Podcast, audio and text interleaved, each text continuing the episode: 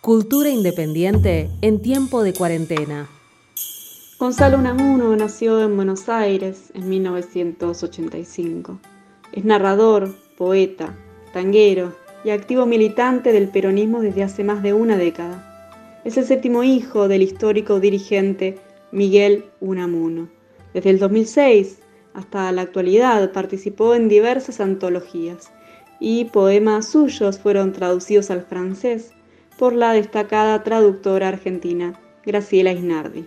En el 2011 creó, junto con el escritor Enzo Maqueira, el programa radial especializado en literatura contemporánea llamado Guardia con la Joven, donde ha entrevistado a la gran mayoría del arco literario argentino.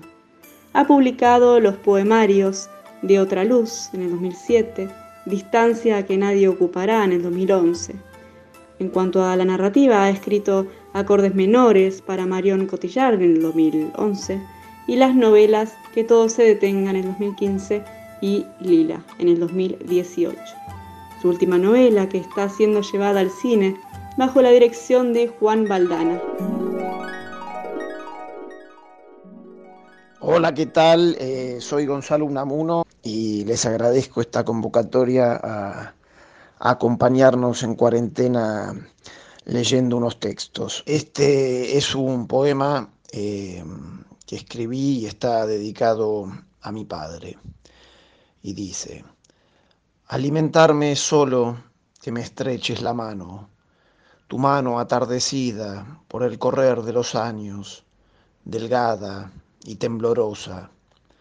Si pudieras, apenas, mano que me faltas, comprender que te hubiera elegido de entre todas las manos, estarías tanteándome el pelo de extensa enredadera, porque de esa mano, gemela de tu otra, nacieron estas mías que te invocan y te regresan.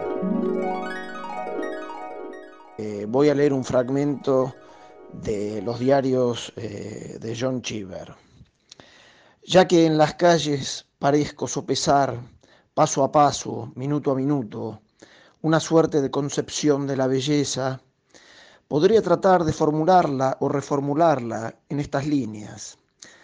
Mi concepción de la belleza jamás se aleja de lo sensual.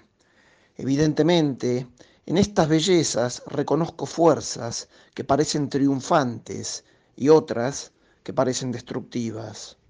El mar, es bello y azul, pero si mi barco naufraga, me ahogaré. La mejilla de ese desconocido es bella y tersa, pero si lo acaricio, daré con los huesos en la cárcel. Estas ansiedades corresponden al parecer a un reino donde la luz es débil. Por otro, por otro lado, el mar es bello y azul, es un placer navegar sobre él. La mejilla de mi amor es tersa y suave, y si la acaricio, seré recompensado con tesoros incalculables. Este enfrentamiento es lo que no comprendo.